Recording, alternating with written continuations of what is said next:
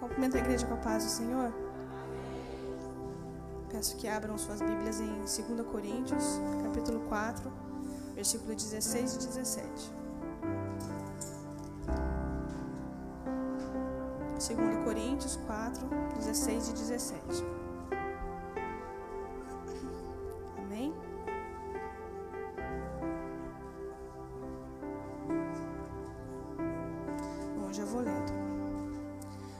Por isso, não desfalecemos. Mas ainda que o nosso homem exterior se corrompa, o interior, contudo, se renova de dia em dia, porque a nossa leve e momentânea tribulação produz para nós um peso eterno de glória muito excelente. Amém? A igreja pode se sentar. Eu vou ler em Salmos 139 também.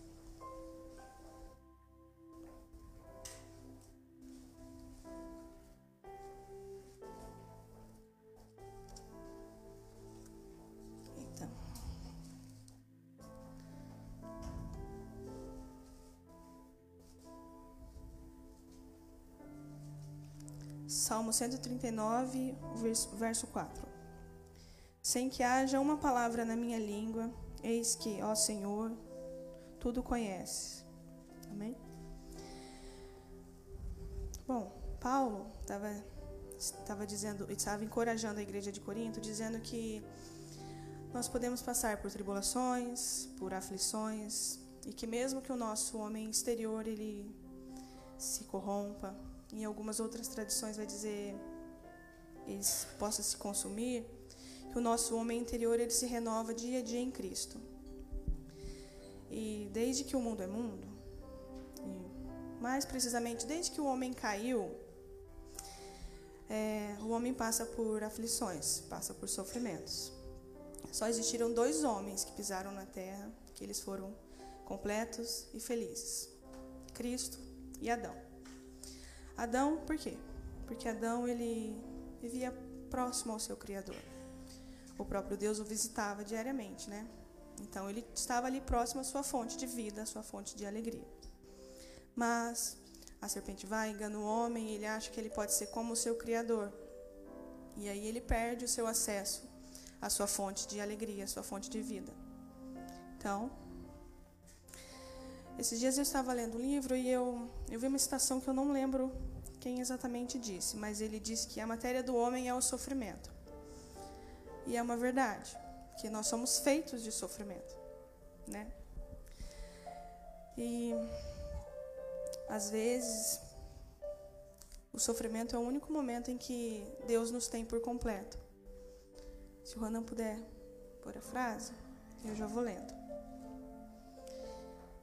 E C.S. Lewis ele fala em um livro que é como se nós estamos ali distraídos com as nossas vidinhas, felizes com aquilo que a gente tem, e de repente você sente uma dor aqui, uma dor acolá, e aí você fica angustiado. E aí você já fica preocupado. Passa uma notícia assim meio possível guerra, possível terceira guerra, pandemia, uma nova variante, agora tem a não sei o que lá do macaco lá, e aí você já fica angustiado. Só que nessa angústia é o único momento em que a gente se entrega completamente para Deus. É o único momento em que a gente se tem nele a sua única esperança. É só nesses momentos que a gente esquece de todos os nossos brinquedinhos da vida. E aí é como se quando acaba a tribulação, que ele sai, você vai associar aquilo àquela lembrança ruim da sua angústia, da sua preocupação. E aí, o Lewis fala: Deus sussurra em nossos ouvidos por meio de nosso prazer, fala-nos mediante nossa consciência, mas clama em alta voz por intermédio de nossa dor. Este é seu megafone para despertar o homem surdo. Ele fala esse livro em esse livro é o problema do sofrimento. Ele cita, ele fala isso. E nós sabemos que é a nossa vida ela é cheia de ondulações, né? Então, um dia você está lá em cima, no outro dia você está lá embaixo. E isso acontece em todas as áreas.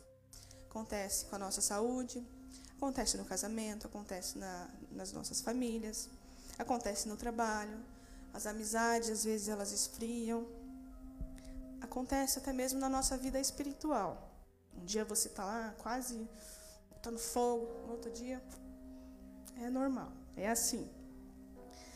Mas em alguns momentos esses baixos, eles acabam turvando a nossa visão de Cristo. A gente não consegue enxergar mais nada. E eu sei que nesses momentos a gente pensa em desistir. A gente não vê saída. A gente não enxerga mais nada. E eu acredito que muitos aqui pensam assim, né? Já sentiram isso. A gente acaba pensando que não vale mais a pena continuar. A gente sente vontade de desistir. Não vemos para onde a gente pode ir. A gente não vê solução para os nossos problemas. E às vezes é como se a vida ela perdesse as suas cores. Você enxerga o um mundo cinza. E eu estou falando a começar de mim. Porque quando falou Gisele, você vai pregar e o tema é vida. Eu falei, poxa. Alguns dias antes eu tinha falado com a Regiane. Falei, tô cansada. Queria que Jesus voltasse, porque eu estou cansada. Falei com a minha mãe. Mãe, para quê? Eu estou cansada. Aí vem para falar sobre vida. E lendo, procurando alguma coisa para falar sobre vida, eu me encafifei com uma coisa. Você já percebeu as perguntas que Cristo faz?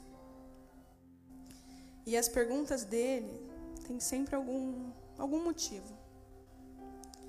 E a gente pergunta, mas por que, que Cristo está perguntando isso se ele sabe? Se ele sabe qual é a resposta, por que, que ele está perguntando? Vamos lembrar do paralítico no tanque de Betesda. Ele estava ali há 38 anos. Você imagina passar, ficar ali há 38 anos. E Jesus, quando vê ele ali deitado, o que, que Jesus pergunta para ele? Você quer ser curado? O homem estava ali há 38 anos. Aí você pode pensar assim: você imagina que ele já não tinha mais forças mais como antes? Quantas vezes ele quase chegou ao tanque e outro chegou na frente dele e ele não foi curado? Você imagina então o que se passava no coração e na mente dele? Aí Jesus chega para ele e fala: Você quer ser curado? Então, assim, vamos lembrar também da mulher samaritana, quando Jesus vai ao poço, pede que ela lhe dê água, que ele não tinha como tirar. Eles estão conversando e aí Jesus pede para que ela busque o seu marido. Jesus sabia, olha só. E ela responde para ele, né? Aquela resposta. Então, as perguntas de Cristo e as suas afirmações, elas, elas vão direto com alguma coisa em nós elas são provocativas e elas vão de encontro à, à verdade. As perguntas de Jesus, elas têm um motivo. Jesus ele sabia de cada uma das respostas, mas mesmo assim ele perguntava. Eu vou ler agora em Marcos 9, 21.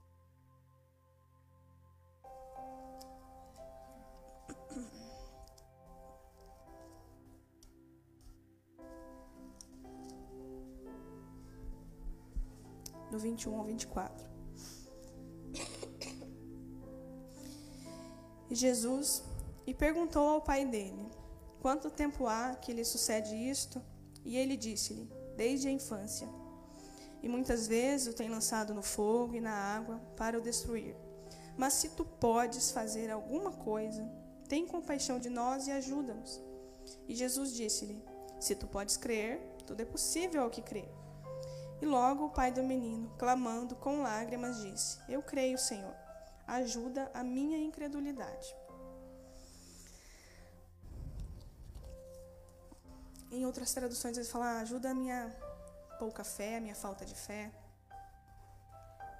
E esse texto leva a outras questões. Será que nós somos sinceros com Deus? Com aquilo que a gente sente? Será que realmente estamos dizendo como estamos nos sentindo? Ou será que a gente se esconde dos nossos sentimentos? Será que nós somos sinceros com a gente mesmo?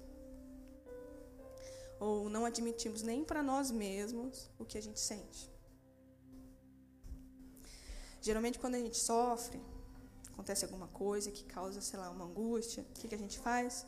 A gente olha para outro lado. e finge que aquilo não está acontecendo. E a gente vai, caminha, caminha e finge que aquilo não está acontecendo. Quando o que na verdade a gente deveria fazer é olhar para aquilo que está causando dor, ver o que, que te fez mal, o que, que aconteceu que te fez mal. Quando a gente vai numa consulta com um psicólogo, eu já fui, já fiz tratamento por um ano com depressão, geralmente que ela, eles perguntam são, se eu estiver errado, Renata, como foi a sua infância? Como era a convivência com os seus pais? Como é a relação com o seu marido? Com as pessoas próximas a você? Como você se sente com tal coisa que acontece com você? Não é isso? São perguntas com uma tentativa de encontrar e identificar o que é que tem te feito mal. Então, o que nós precisamos fazer é olhar para aquilo, para dentro de nós, para aquela dor que a gente ignora e, identificar o que é que está te fazendo mal. Não é a mesma coisa quando a gente peca? Nós precisamos identificar o nosso pecado, dar um nome a ele, nos arrepender e confessar e deixar de praticar. Com a nossa dor, é a mesma maneira. A gente precisa olhar para dentro de nós e identificar o que é que faz mal. Quais são os sentimentos? Se são se é raiva, se é medo, se é angústia ou se é tudo ao mesmo tempo, porque às vezes a gente pode estar sentindo tudo isso e identificar o que nos faz mal. E aí nós devemos levar para Deus, abrir o nosso coração e descartar isso. E as coisas, elas precisam ser faladas, elas precisam ser colocadas em palavras. A gente precisa destrinchar esse sentimento e se livrar disso, porque isso faz mal. A gente precisa fazer isso para identificar e assim nós possamos ficar livres disso. Então, vamos ser, a gente precisa ser sincero com a gente mesmo, sincero com Deus, até porque Ele sabe. E vamos lembrar do texto, né? Em Marcos, mais precisamente 9:24, onde o pai admite a sua pouca fé e onde ele admite que ele precisa de ajuda com isso. E eu gostaria de compartilhar com os irmãos um trecho do C.S. Lewis. Em casa a gente tem uma regra: se fala mal de mim, mas não fala mal do Lewis.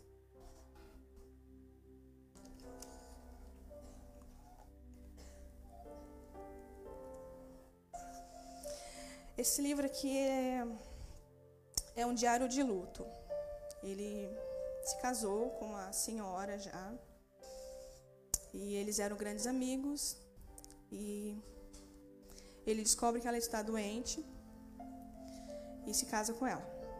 Na verdade, ela é americana e ele irlandês morando na Inglaterra.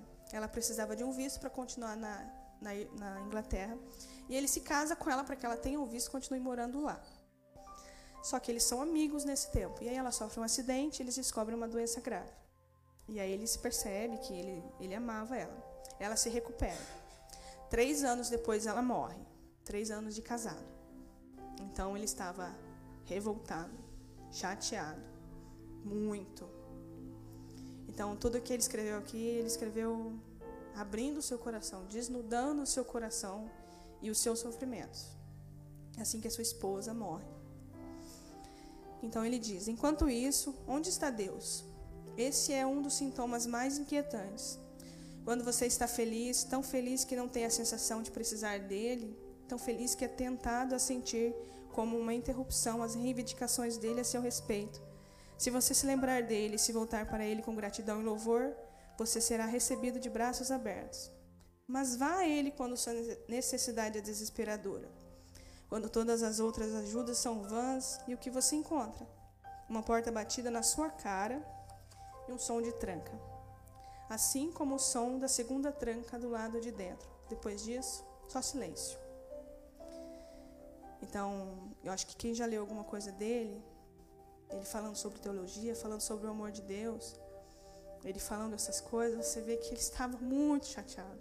E ele está colocando isso para Deus. Agora, você acha que Deus não sabia de nada disso? Que ele se sentia assim? Claro que Deus sabia. Eu sabia como ele se sentia. E quando a gente finge que não está acontecendo nada, as coisas elas vão se acumulando dentro de nós. E a gente pensa que essas coisas elas não vão nos fazer mal. É como quando a gente caminha, quando criança descalço e pisa no espinho. A gente fala, ah, machucou ali agora, mas tá tudo bem. Só machucou na hora. E a gente caminha, caminha, caminha, aquele pé vai doendo, vai doendo, vai doendo, aí infecciona, aí você precisa tirar. Aí você vê que uma coisinha minúscula, pequenininha ali, quase não dá para enxergar, olho nu, te fez tanto mal, te causava tanta dor. Então é assim. Ele desabafa, ele fala tudo isso e mais para frente ele diz: Quando coloco essas perguntas diante de Deus, eu fico sem resposta. Mas um tipo de um tipo bastante especial de sem resposta. Não é a porta trancada. É mais como um olhar fixo, silencioso, certamente não incompassivo, como se ele balançasse a cabeça, não em recusa, mas deixando a pergunta de lado, como: Calma, criança, você não entende. Ele diz: O céu resolverá nossos problemas, mas não creio eu, mostrando-nos reconciliações sutis entre todas as nossas noções aparentemente contraditórias. Todas as noções serão nocauteadas sob nossos pés. Veremos que nunca houve problema algum. Então, ele estava ali curando as suas feridas, desabafando, pondo para fora. Deus ele sabe como eu me sinto. Deus ele conhece os meus medos. Deus ele sabe como você se sente, ele conhece os seus medos, conhece as suas angústias, as suas aflições, todas elas. Mas há necessidade de pôr para fora, pôr em palavras e levar para ele. As perguntas que Jesus fazia, elas tinham um propósito. Elas não são perguntas sem sentido. Ele realmente queria ouvir as respostas, mesmo ele já sabendo, ele já sabendo o que a pessoa ia dizer. Não é como eu e você, que a gente pergunta automaticamente para as pessoas. Você está lá na fila do pão. Oi, tudo bem? Dá três pães aí. Você não quer saber como é que a pessoa está. Você perguntou por educação. Você realmente não quer saber. A gente faz isso, mas Jesus não é assim. Quando Jesus pergunta, ele quer saber. Então, assim, nós perguntamos no automático. Nós não temos interesse real em saber. Muitas das vezes nós perguntamos apenas por educação. Só que Jesus ele não é assim. Jesus ele quer que você tenha essa relação de intimidade com ele, essa relação de dependência dele, que você entregue a ele as suas dores, as suas decepções, as suas amarguras e permitir que ele nos limpe disso, Agora nós falamos de nós sentirmos essa dor. Mas como nós nos comportamos quando é a dor do outro? Quando é o seu irmão que está doente? Como que nós agimos? Qual é a minha e a sua postura em relação a isso? Quando eu vejo meu irmão sofrer, será que a gente responde como Caim quando Deus pergunta de Abel para ele? Por acaso sou eu o guardador do meu irmão? O que, que eu tenho com isso? Eu já tenho os meus problemas, mas essa agora já me basta os meus. Como nós agimos quando alguém vem desabafar com você? Quando você pergunta se está tudo bem, a pessoa começa a soltar que não está tudo bem. Como é que a gente age?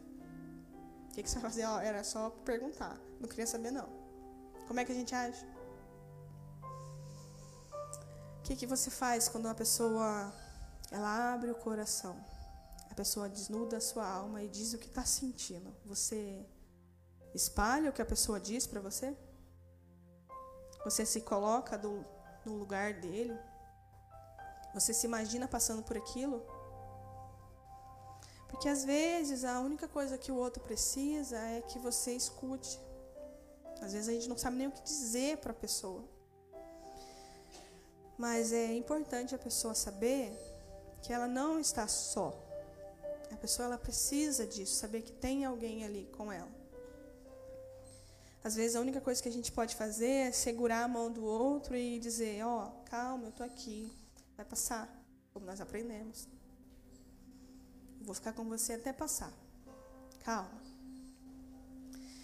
Não é porque para mim aquilo parece que não dói, parece que não é nada, que para o outro não doa. Às vezes uma coisa assim para mim, ah, besteira, tá sofrendo por causa disso, mas pro outro dói. E se a dor do outro não dói em mim, tem alguma coisa errada com o cristianismo que eu estou vivendo. Se eu não consigo me pôr no lugar do outro, estamos falhando. E falhando feio. Cristo ele nos chama para fazer a diferença. Cristo ele nos chama para ser sal da terra e luz do mundo, para iluminar, para dar tempero, não é?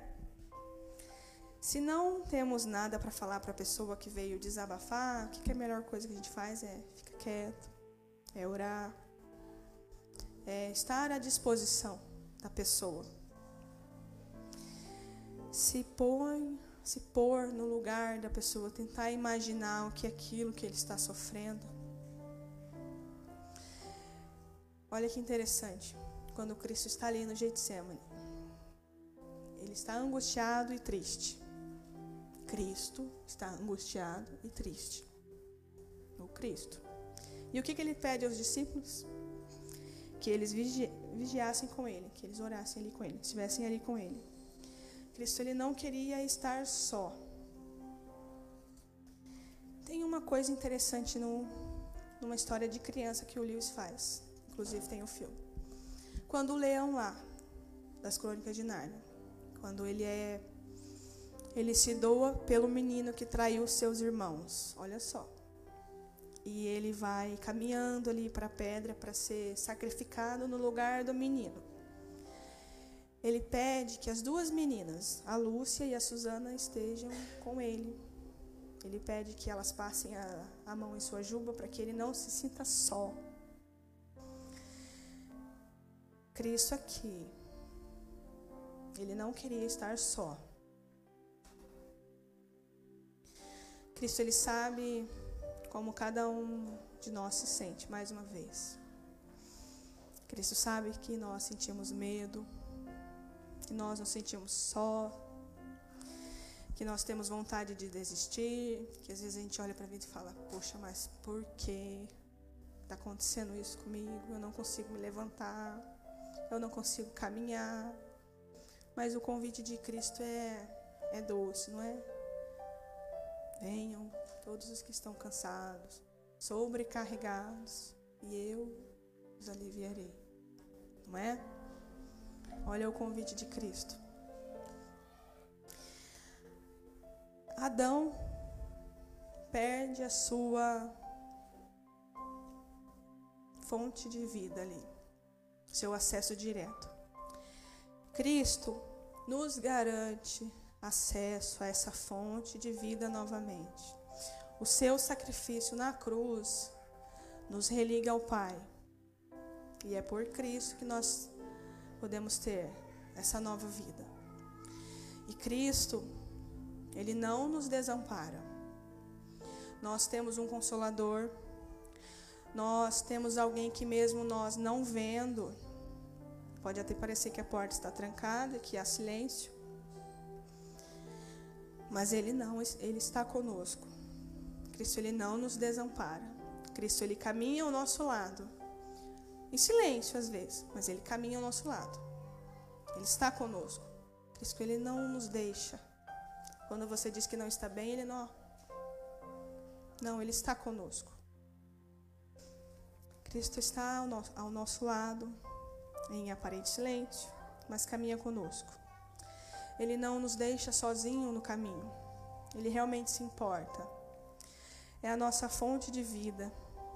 Nele as perguntas, todas as nossas perguntas, todas as nossas indagações, por quê, por quê, por quê, todas essas questões se calam diante dele. E nele nós encontramos refúgio, nós encontramos amparo. É Cristo quando nós desfalecemos, quando nós desabamos, nos levanta pela mão. É Cristo quem nos segura, quem nos fortalece.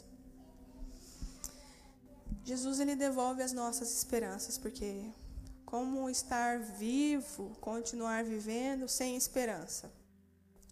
Se a gente vive sem ter esperança de o vê-lo, de dias melhores, você já está morto. Então nós precisamos ter esperança. Cristo ele nos devolve isso. Cristo é a nossa esperança. E eu já fiz essa questão. Para que existir? Era mais fácil não existir, porque aí não sofreria. Só que o Pai, ele nos criou para sermos amados por ele. E se eu achar que viver não vale a pena, que era melhor não existir, é pedir que ele me ame menos. Não dá. Então nós somos feitos para ser amados por ele. Como cristãos, nós devemos amar o nosso próximo. Cristo nos chama para amá-lo no nosso próximo. A gente diz que ama Cristo, mas o outro sofre e eu não estou nem aí.